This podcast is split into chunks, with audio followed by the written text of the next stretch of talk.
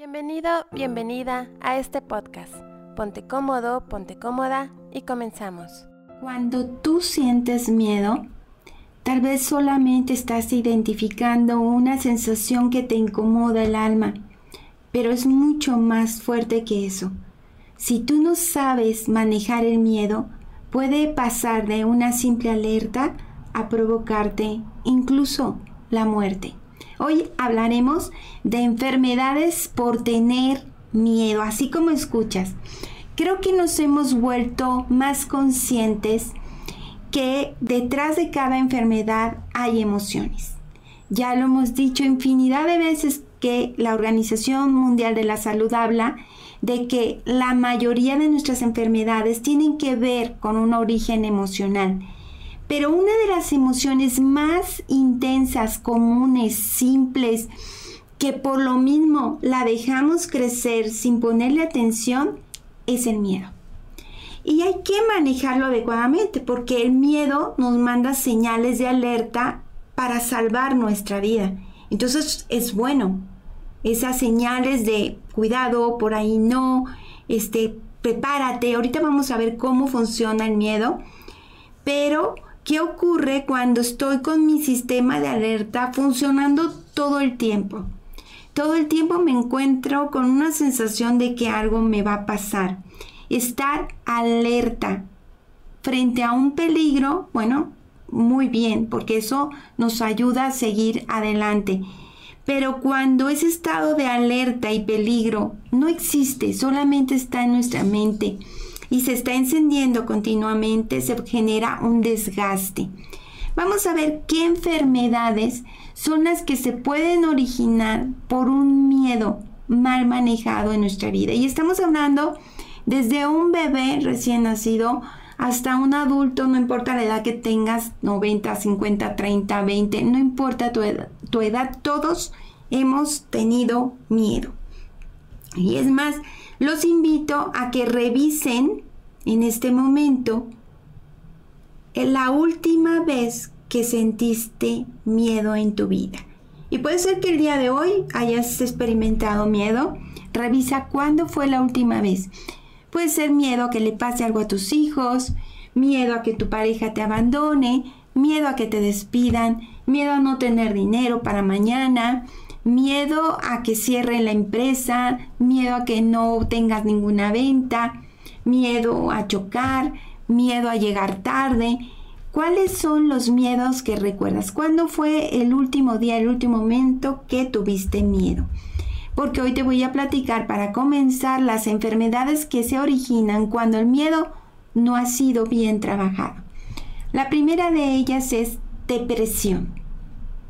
Así como lo escuchas, el miedo que va avanzando y que lo vamos abrazando y se va quedando, provoca entre muchas enfermedades la depresión, que se dice muy fácil. Muchas personas dicen tengo depresión, pero no es un juego. La enfermedad de la depresión es mortal, entonces hay que tomarlo muy en serio. Dos, problemas digestivos o intestinales están relacionados también con el miedo. Ansiedad, otra enfermedad que habla del miedo al futuro, miedo a lo que vendrá, mientras la depresión es estarle dando vuelta al pasado. Cuarta enfermedad, el insomnio, no poder dormir. Muchas personas llegan a vivir en un estado de alerta y por lo mismo no pueden descansar. 5. Los famosos dolores de cabeza están relacionados con nuestros miedos.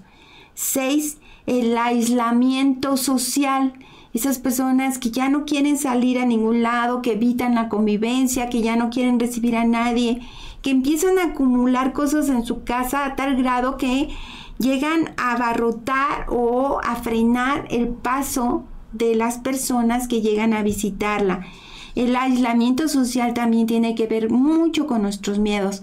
Esas personas, esa mamá, ese tío, ese abuelo que su casa está saturada y que no puedes ir a, a visitarla porque no hay un lugar donde sentarte, esa persona tiene miedo. Eh, las personas que también presentan nerviosismo constante, las ves mordiéndose las uñas, jalándose el cabello, este, lastimándose su cara. Entonces hay que tener cuidado con esas señales.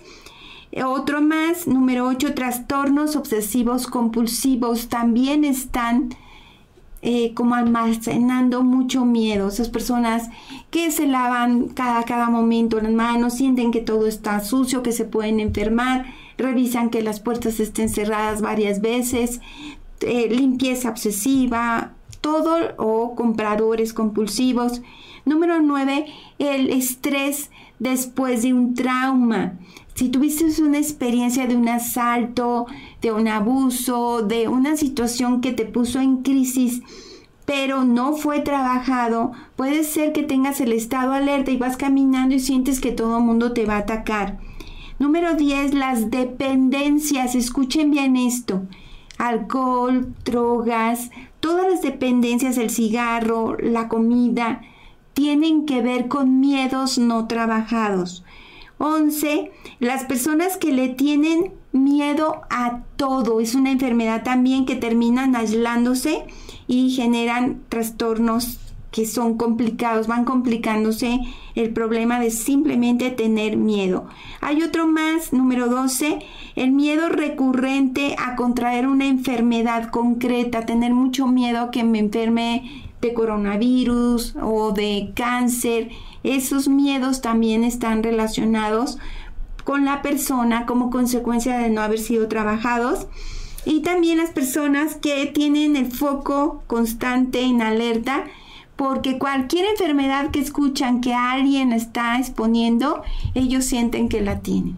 Si la persona que llegó a visitarlas le está contando que le duele la garganta, que tiene un problema en los pulmones, en ese mismo momento empieza a sentir el dolor en los pulmones y en la garganta. El miedo está detrás de todas estas enfermedades y es una emoción que nos enseña, está ahí para adaptarnos a las circunstancias cuando hay una experiencia peligrosa, el miedo se activa y nos ayuda a salvar nuestra vida. Pero ¿qué pasa cuando nuestros miedos son irreales?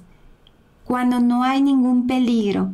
Sin embargo, nosotros creamos historias en nuestra mente únicamente de un peligro real y no logramos distinguir lo real de la imaginación creadora que tenemos tan poderosa y vivimos toda esa tensión en nuestro cuerpo que llega a volverse en una escena de pánico o de horror.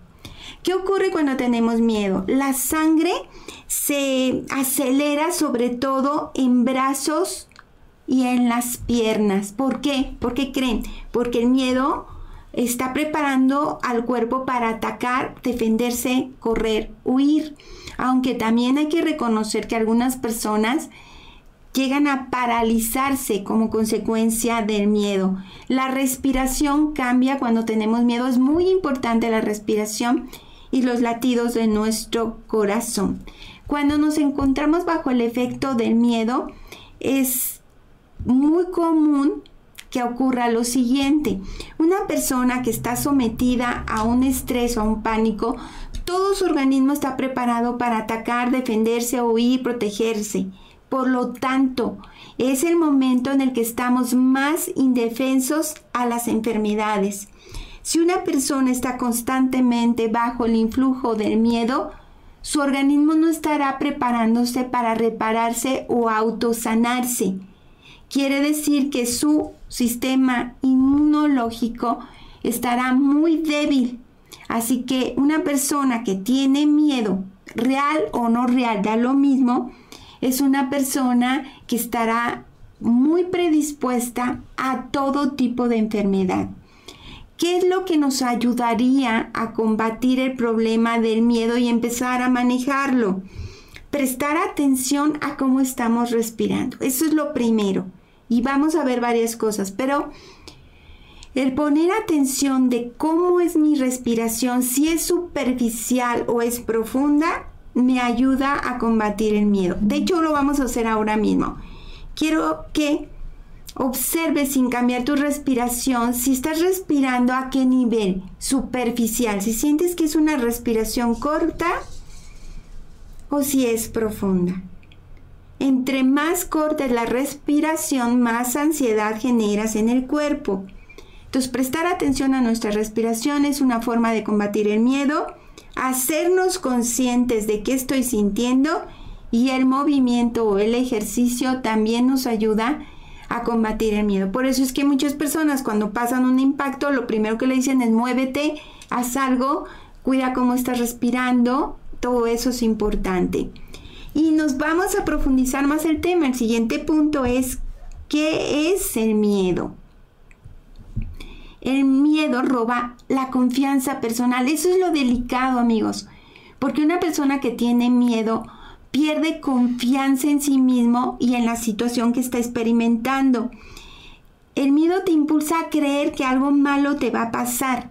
Lo curioso es que real o imaginario. Muchas veces crees que te va a pasar algo, pero no tiene nada que ver con la realidad. Sin embargo, tu organismo se prepara con la misma intensidad como si fuera verdadero. Eh, ¿Sabes tú? A ver, quiero hacerles una pregunta. ¿Cuál es el miedo más grande según investigaciones de la mujer? ¿Y si es diferente el miedo de los hombres? Según un estudio que se hizo muy interesante, sí está identificado. El miedo te puede bloquear definitivamente, paralizar, acelerar, pero en lo que sí o sí pasa es que te dificulta el fluir y el disfrutar y el sentir el placer de la vida. Una persona que tiene miedo todo el tiempo no es capaz de disfrutar. Hay personas que están en una relación de pareja y todo el tiempo tienen miedo de que le pongan el cuerno y no disfruta la relación. Y lo más duro es que atraes esa traición porque estuviste focalizándola todo el tiempo y tu sistema inmunológico se predispone para estar enfermo. ¿Cuál crees que sea el de las mujeres, Isaac? ¿El mayor miedo? Ajá. Mm, a mí me sorprendió el de los hombres. como no soy mujer. A ver, de los hombres, ¿cuál crees que sea? Ah, la soledad o la muerte. Fíjense qué curioso. Yo me sorprendí el de los hombres. Tienes razón. Para mí fue más fácil identificar el de las mujeres. El miedo que se detectó en este estudio de la mujer es el miedo al rechazo de la pareja, de los hijos y de los demás. Por eso siempre estamos buscando aprobación. Y el miedo más común de los hombres es a perder poder o influencia en su entorno, a no ser tomado en cuenta. Es su punto débil. Y eso es muy importante porque ustedes que tienen pareja, pues sepa que a su esposa le, le es muy vital que usted la haga sentir parte de. Y ustedes amigas con su marido, pues hacerle sentir que es importante su decisión, que es importante tomar en cuenta lo que piensa, porque el perder poder o influencia al hombre, según este estudio, le afecta mucho. Y nos vamos al siguiente punto que son, ¿cuáles son los síntomas del miedo? Fíjate bien, porque qué curioso, pero muchas personas, y lo vi cuando daba asesorías, que era impactante, no identificaban sus emociones. Pero ¿cuáles son? Chécalas para que identifiques si estás en un estado de miedo. Número uno, inquietud. No llega tu hijo o tu esposo y estás pensando, ¿dónde andarán? ¿Y si le pasó algo? ¿Y si chocó? ¿Y tu hijo anda bien feliz? Pero tú estás haciéndote cada historia y estás sufriendo. Ya llega tu hijo muy contento, tu esposo muy contento, tu esposa muy contenta, pero tú ya hiciste una tragedia en tu mente. Dos, sensación de peligro. Si les ha tocado es que siento que algo malo va a pasar. Hay que detectar si es la intuición y muy distinto si es un miedo que, que está más relacionado con la búsqueda de control. Tres, las pulsaciones. Aumenta tu pulso y vas a sentir hasta tu corazón que se sale porque es el miedo que te está generando esta sensación física. La hiperventilación cambia tu forma de respirar.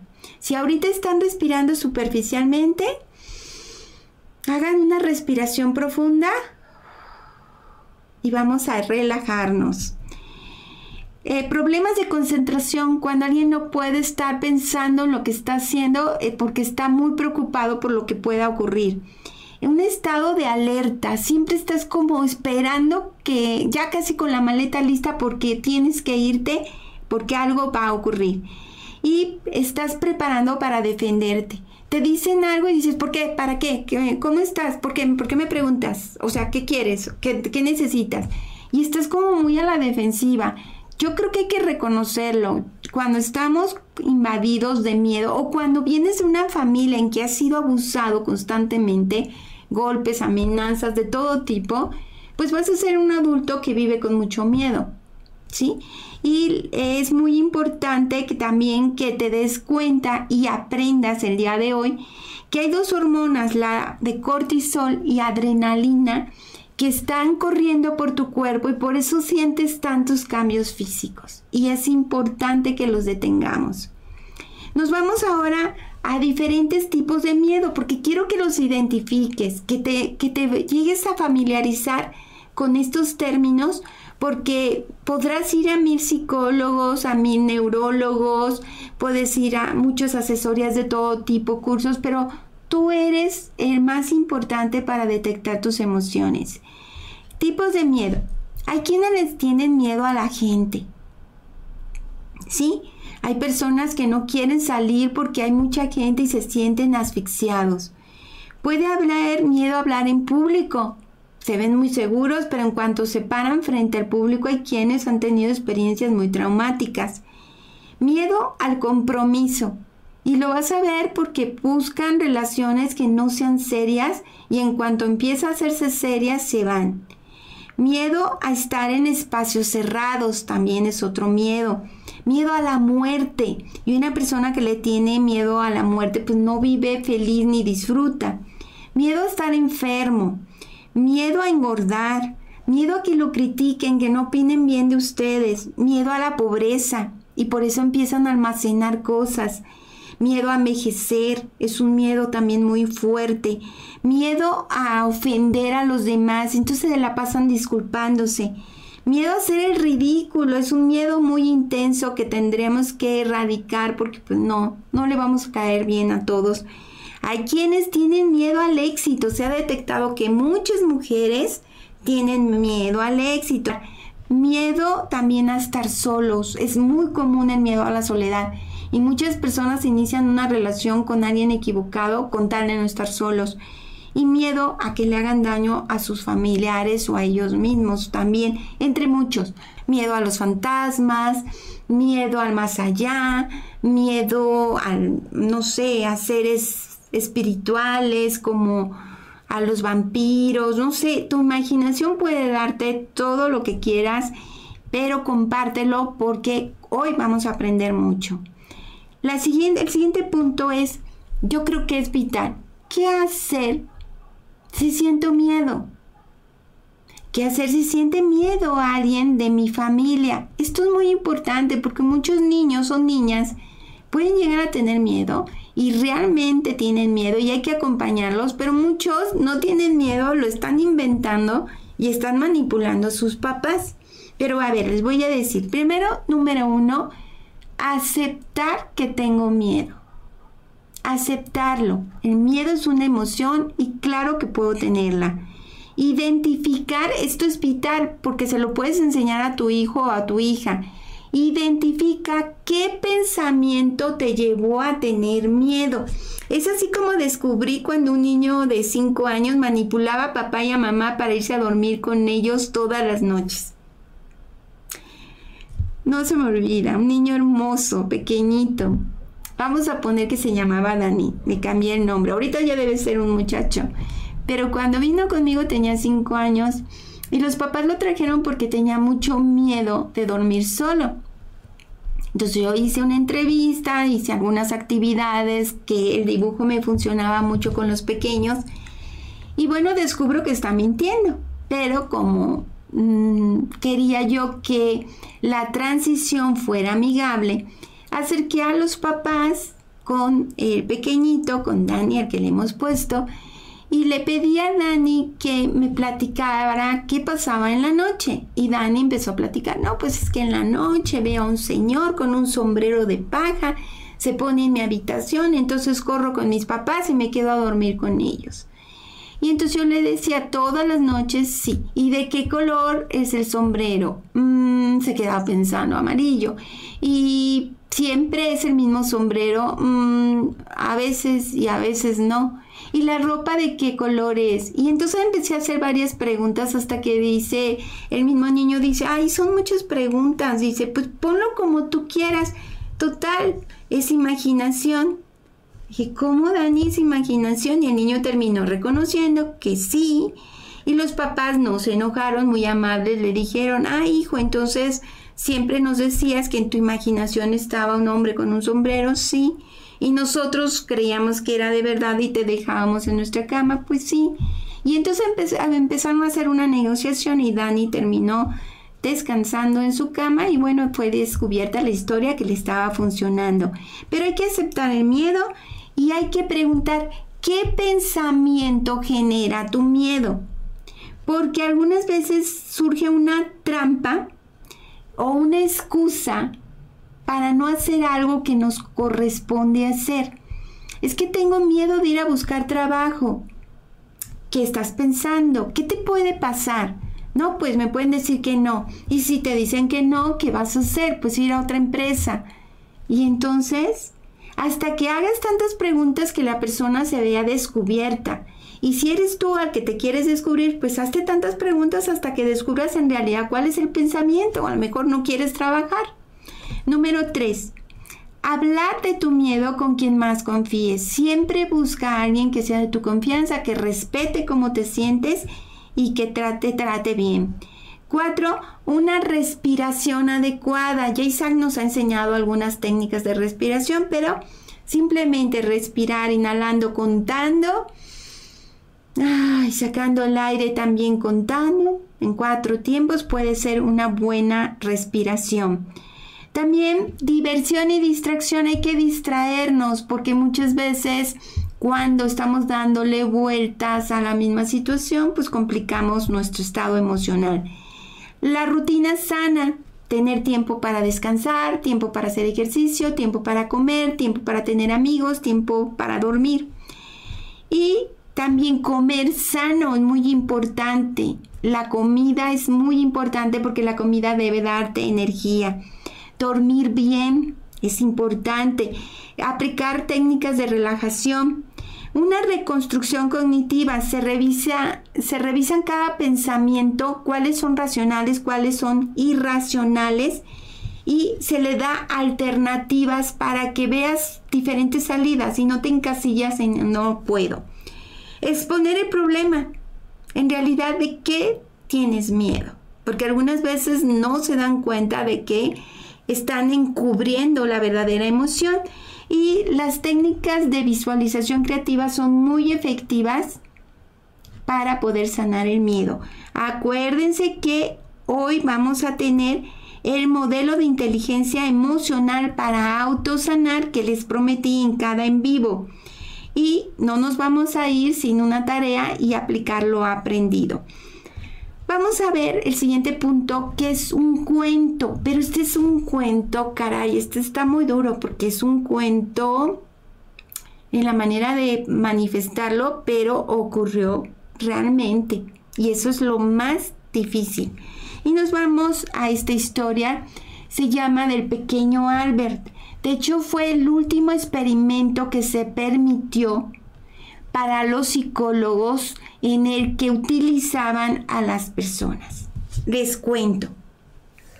El pequeño Albert nació en, de tal manera que fue llevado a un hospicio. Los, los papás nos hicieron cargo de él. Y un psicólogo que estaba haciendo un experimento precisamente con el miedo fue por este niño, lo escogió y se lo llevó a su laboratorio donde tenía una enfermera que lo cuidaban, le daban de comer, lo trataban bien, pero era objeto de estudio. Al pequeño Albert se le cuidó como hasta los seis meses normal, pero a los seis meses empezó a acercársele ciertos objetos, por ejemplo, algo que fuera suavecito, pero cada vez que lo acercaban hacían un ruido impactante para que el pequeño Albert temblara de miedo. Este psicólogo quería demostrar que así como puedes enseñar a un niño a ser miedoso, él podría revertir el daño quitándole lo miedoso. Su intención era esa. Así que durante años estuvo, yo diría, torturando con muy poca ética al pequeño Albert, mostrándole miedo a todo, a lo suavecito, a lo áspero. Las sensaciones las reunía con algo que le impactaba a Albert.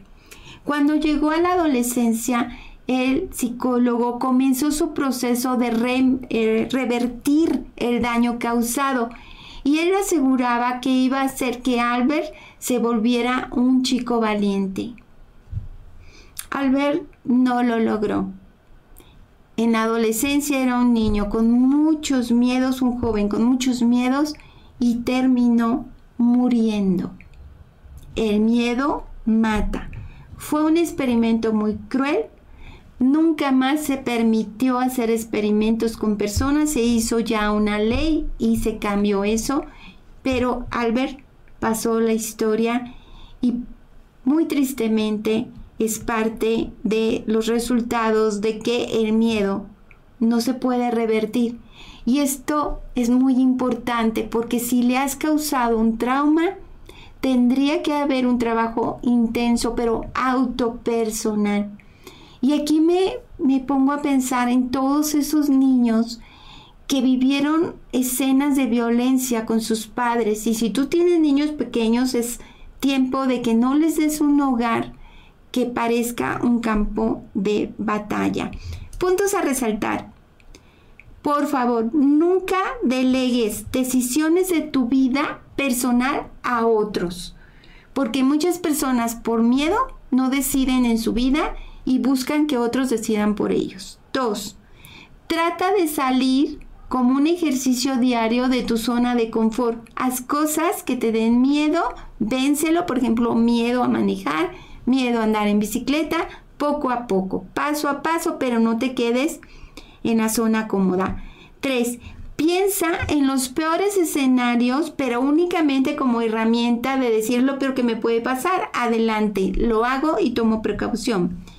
Número 4. Describe en un cuaderno qué es lo que estás sintiendo y por favor busca a alguien a quien puedas leer tus emociones. Y 5. El truco para combatir tus miedos es lanzarte a hacer las cosas pero desde el amor, no con presión ni tratando de obligar al otro. Siempre es escuchando, siendo paciente y amoroso. Este modelo de inteligencia emocional se trata de grabar en nuestro subconsciente una serie de palabras que vayan sanando las heridas emocionales.